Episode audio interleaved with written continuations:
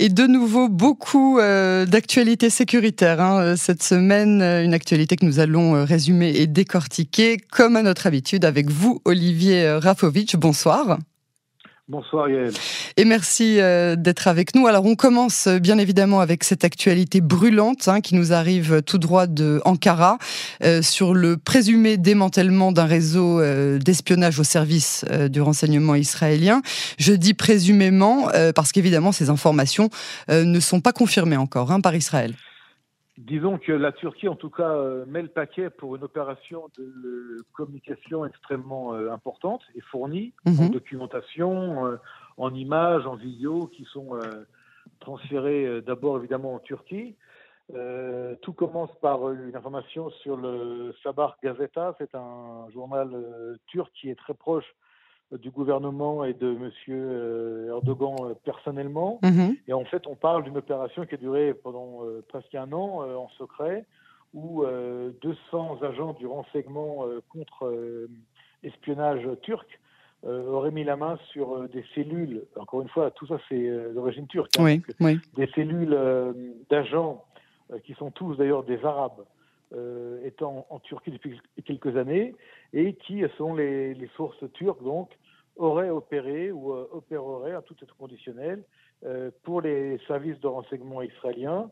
Euh, on parle donc de, de, gens qui auraient été suivis par le contre-espionnage turc. On parle d'utilisation d'applications particulières, de réseaux e-mail, de, de réseaux e-mail codés pour en fait transférer de l'information. On parle que des agents, donc encore une fois, travaillant, n'est-ce pas, pour les services de renseignement israéliens. On parle pas de, on parle pas de d'agents eux-mêmes, mais de d'agents. Oui, euh, auraient donc rencontré des officiers du Mossad, selon les sources turques, euh, à Zagreb en Croatie et également à Zurich en Suisse. Tout ça réuni encore une fois euh, donne l'impression d'un énorme, gigantesque coup de com' d'abord politique, sécuritaire. Et surtout pour montrer qu'on est des, des, incapables et des, des, gens pas professionnels, que notre réseau est facilement démantelable, etc. Disons, alors là, il y a plusieurs, il y a plusieurs questions qui se posent à votre question, à votre information même. Un, d'abord, on parlerait que ces agents auraient euh, suivi, auraient filé euh, des Palestiniens en territoire turc. On parle également du fait qu'ils auraient opéré pour euh, déceler, pour, comment dire, pour localiser, identifier des étudiants dans différentes universités euh, turques qui auraient pu plus tard euh, euh, devenir des fonctionnaires, des ingénieurs dans des industries militaires mhm. de différents pays. On ne dit pas où, on ne dit pas quand. Est-ce qu'on est-ce qu'on est qu'on est qu'on est qu'on pense à l'Iran? Est-ce qu'on pense à la Turquie? On ne sait pas. En tout cas, une opération de com d'abord et avant tout. mais c'est pas nouveau. Vous savez qu'il y a, dans, dans, le passé, pas très lointain, il y a des pays comme tout d'un coup l'Iran, donc la Turquie aujourd'hui, euh, d'autres pays ont tout d'un coup euh, dit qu'ils avaient démantelé euh, des réseaux d'espionnage israéliens. C'est toujours des grandes, des grandes formules et des grandes. Ça passe très bien en plus dans les infos mondiales, quoi. Voilà, exactement. mais pour l'instant, évidemment, du côté israélien, aucune confirmation, aucune réaction surtout. Mhm. Et tout ça pourrait être un énorme coup de, de com du gouvernement de Erdogan, qui d'ailleurs aujourd'hui a du mal à, à, comment dire, à se renforcer dans un, dans, une, dans un pays où les gens en ont un peu assez du régime de, de Recep euh, Erdogan. D'accord. Alors on passe euh, à cette actualité de, de plus locale hein, à Jérusalem, euh, qui est de nouveau au centre de, de l'attention, théâtre de nombreuses violences récemment, de, de soucis stratégiques à plusieurs niveaux. Hein. Alors, ce qui, ce qui est intéressant là aussi, un autre sujet, c'est que depuis, euh, depuis euh, l'opération du mois de mai, hein, euh, gardien des murailles, les Palestiniens de la bande de Gaza, Hamas et Djihad islamique, n'ont pas vraiment baissé la garde, n'ont pas vraiment cessé l'activité violente. ils ont à chaque fois poussé différents boutons. Là, c'est le bouton de l'argent du Qatar qui n'arrive pas. Là, c'est le bouton des, des, conditions des détenus palestiniens, Hamas et surtout Djihad islamique, qui font actuellement la grève de la faim et c'est une bonne raison, un bon prétexte pour agir contre Israël.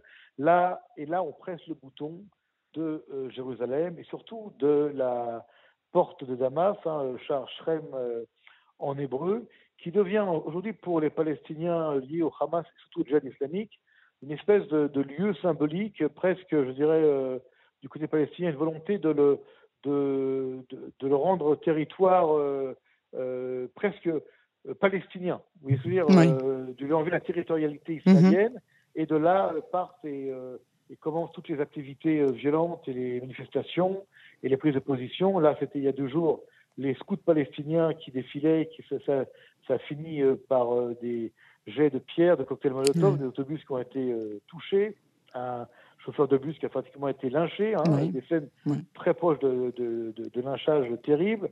Plus de 25 arrestations il y a deux jours, encore hier des arrestations. Et n'oublions pas, Yael, que les manifestations violentes dans euh, Jérusalem, hein, et surtout euh, dans la vieille ville autour de, de la porte de Damas, donc Charchrem, euh, sont quelque part l'allumette qui peut allumer. Réenflammer hein, toute la scène, bien sûr. Tout à fait bah toute, la, toute la région. Donc, c'est géré de manière, je dirais, intelligente et sage du côté israélien, parce qu'il y a ici une volonté du côté palestinien mhm. d'utiliser Jérusalem comme un prétexte, un dossier à suivre, parce que aujourd'hui la, stratégie palestinienne, en tout cas du Hamas surtout et du djihad islamique, est de conserver un, un degré de violence important et de passer à ce qu'ils appellent eux à une stratégie de la violence par étapes pour arriver ensuite à un conflit beaucoup plus large. Donc, du côté israélien, il n'y a pas cette volonté-là, mais il y a ici un potentiel effectivement assez, assez sérieux. Ah oui, il y a beaucoup d'enjeux euh, au niveau de, de, Jérusalem. Alors, je voudrais aussi qu'on parle, et, c'est très important euh, de, de, le souligner, euh, de cette politique israélienne humanitaire hein, envers les Palestiniens. Alors, en parallèle donc de la gestion de crise Jérusalem et du fait que cette semaine aussi on a eu on a eu un peu chaud autour de la bande de Gaza. Il y a eu des informations qui parlaient de, de, tirs de mortier, de tirs de, missiles, et puis euh, Israël a bloqué, vous vous souvenez, l'accès aux, routes et aux chemins qui autour de la bande de Gaza, ce qu'on appelle Otef, euh, vraiment mhm. très proche de la bande de Gaza. Donc, en fin de compte, il n'y a rien eu.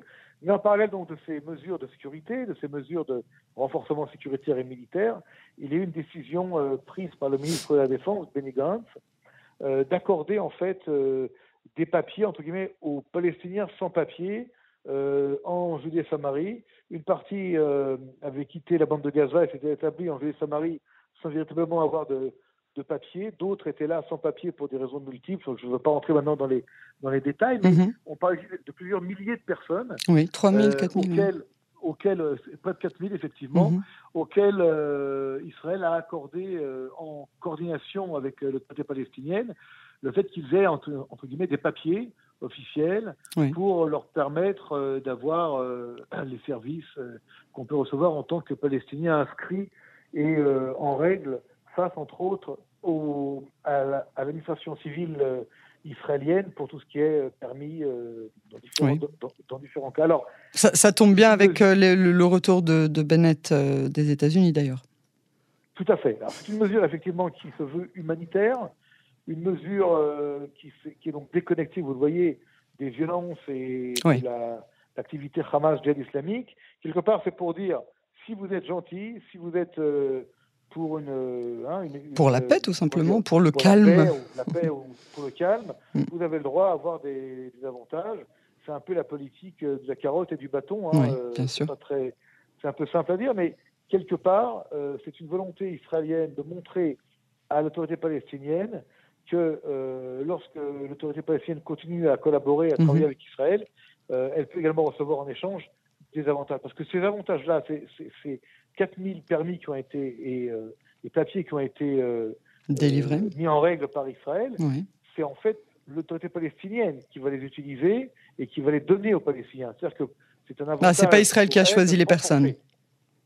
Oui, mais oui, bien sûr, mais parce qu'il fallait vérifier euh, le background sécuritaire et autres. Mais en fin de compte, le résultat, c'est renforcer l'autorité palestinienne par rapport à une population palestinienne qui reçoit de la main des officiels palestiniens de l'autorité de Mahmoud Abbas ces papiers-là.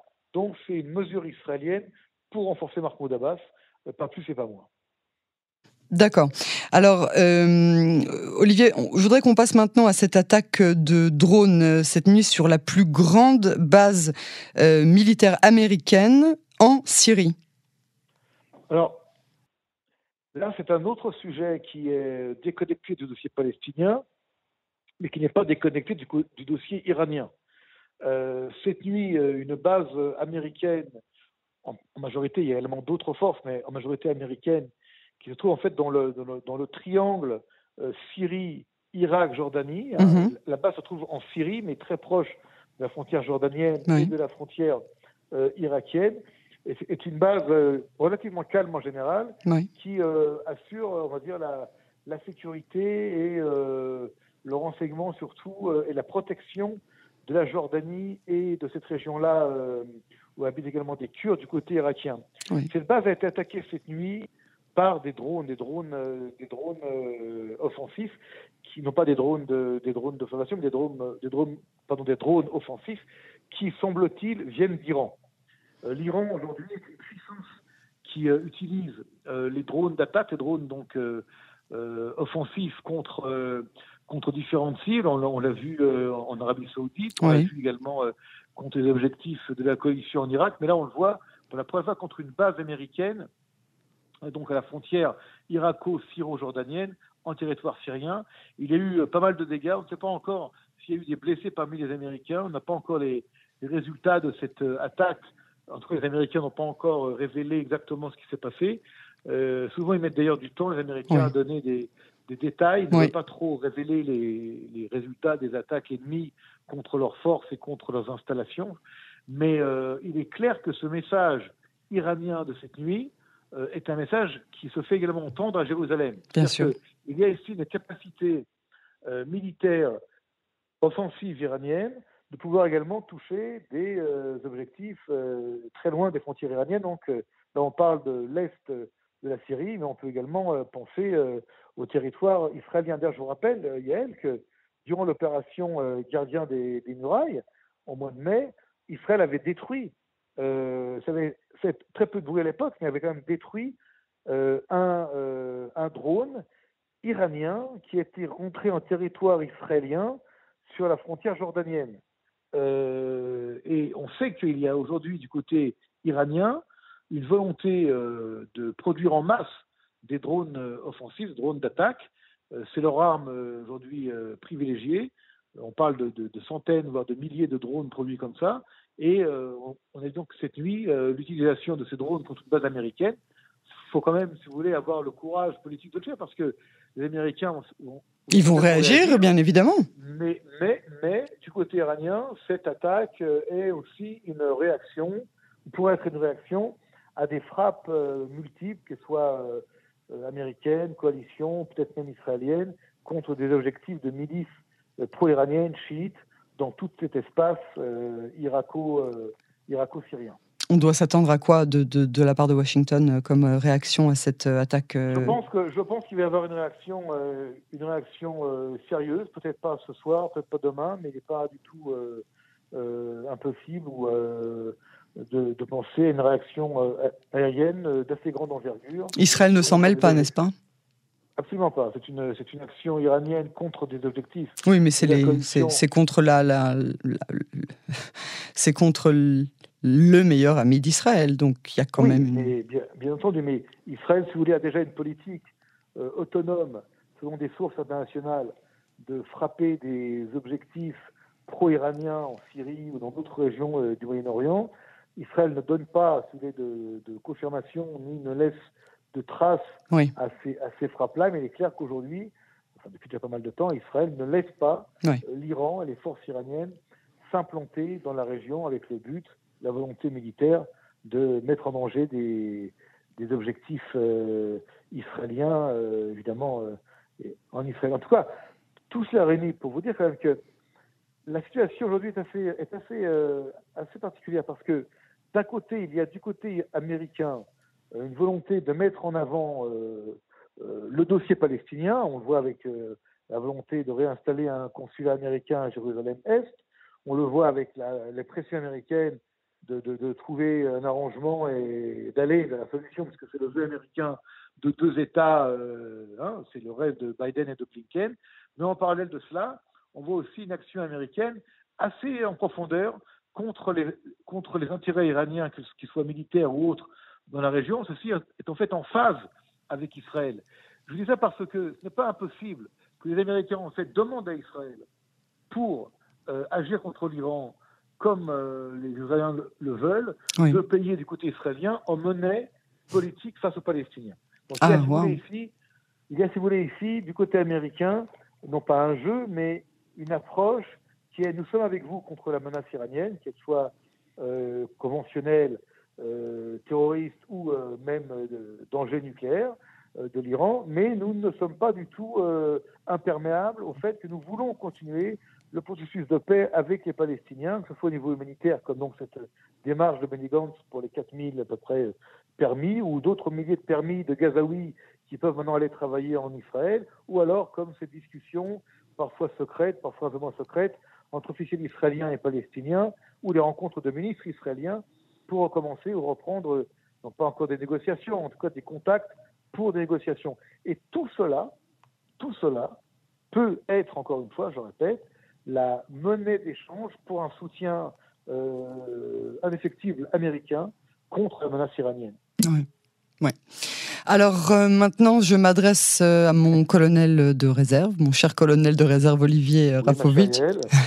capitaine, je crois, non? Capitaine bientôt commandant, mais pas encore sur l'épaule, sur le sur l'ordinateur uniquement. Alors bientôt. Bientôt, bientôt. Je vous inviterai à la à la à ma remise de, de grade. Alors donc mon cher, euh, mon cher colonel, euh, de réserve, racontez-nous euh, cet exercice de grande envergure hein, de, de, de en collaboration avec d'autres armées de l'air. Alors c'est un exercice qui n'est pas nouveau, un exercice dans lequel il y a des pays européens, les États-Unis, mais également la France, hein, entre autres l'Allemagne aussi. les Italiens, les, Français ont des rafales qui ont volé, survolé le sud d'Israël pendant cet exercice. Un exercice en fait, si vous voulez, de de l'armée de l'air, hein, de l'armée de l'air qui, qui, qui, en est le, le patron, le mhm, maître. Mhm. Et c'est tout important parce que là aussi, on parle en fait au-delà de l'exercice et, de la, de, la, et de, de la, rencontre entre des pilotes euh, de chasse israéliens, européens, américains, ensemble, qui volent dans le même espace aérien, le sud d'Israël, qui opèrent différents exercices euh, et qui échangent de l'information, qui échangent des techniques de vol et autres. On a ici, si vous voulez, les, principes, euh, les principes directeurs d'une coordination et d'une collaboration euh, militaire aérienne importante. Et, c'est très important, si vous voulez, dans le, dans le langage aérien de combat, De, de, faire avec des amis, avec des alliés, des exercices au cas où il y a besoin de travailler ensemble, non pas en temps d'exercice, mais là en temps de conflit, en temps de guerre ou en temps d'attaque conjointe. Et encore une fois, si on parle souvent sur Radio Cannes en français, on parle du mot message, hein, d'envoyer des messages, qu'ils soient politiques, qu'ils soient sécuritaires. Il y a aussi, là aussi un message important qui est, qui est, qui est transmis, c'est Israël n'est pas isolé, Israël travaille avec d'autres pays importants, des puissances militaires importantes, qui ont des, des, des, forces aériennes extrêmement importantes. Et ce message, Yael, il va aussi, bien sûr, vers l'Iran, mm-hmm. qui euh, continue euh, à opérer, à enrichir de l'uranium pour arriver euh, euh, à la bombe atomique. Euh, on sait qu'aujourd'hui, les Américains, les Israéliens, les autres pays considèrent l'Iran comme étant un pays nucléaire au seuil, c'est un pays seuil, seuil nucléaire, c'est-à-dire c'est un pays qui n'a pas encore la bombe, mais qui est très très proche de l'avoir. Et comme l'a dit Joe Biden, comme l'a dit Anthony Blinken, comme l'a dit également Yair Lapid il y a quelque temps, nous ne pouvons pas, et nous ne pourrons pas laisser l'Iran être une puissance nucléaire. Et aujourd'hui, un tel exercice, qui reste un exercice, n'est-ce pas, mhm. qui a déjà été, euh, qui a déjà eu lieu dans le passé, est un signe important. D'abord, de montrer qu'Israël n'est pas isolé et travaille de commun accord ou en commun accord pardon, avec des puissances militaires européennes et américaines. Et deuxièmement, s'il y a besoin, eh bien, euh, il n'est pas improbable, il n'est pas impossible eh bien, il n'est pas impossible, on ne sait pas encore, on parle dans le, futur possible, que euh, des actions conjointes menées par des puissances militaires occidentales, euh, et Israël dedans, mais pas qu'Israël tout seul, euh, doivent, doivent être mises en place contre, contre la menace nucléaire iranienne. Vous voyez, nous sommes dans un espèce d'espace politico-militaire, avec toujours au, fond la menace iranienne, mm-hmm. qu'elle soit contre la base américaine, dont nous avons parlé tout à l'heure, à l'est de la Syrie, frontière jordano-irakienne, ou que ce soit dans un exercice qui paraît d'abord un exercice, je dirais, classique, mais qui peut également être un message clair face à un Iran qui, refuse pour l'instant d'opter pour un retour aux négociations et surtout pour arrêter ce programme militaire nucléaire. Olivier Rafovitch, passionnant, comme d'habitude. Merci beaucoup pour cette analyse et à la semaine prochaine. À très bientôt, Yael, et Shabbat Shalom. Shabbat Shalom.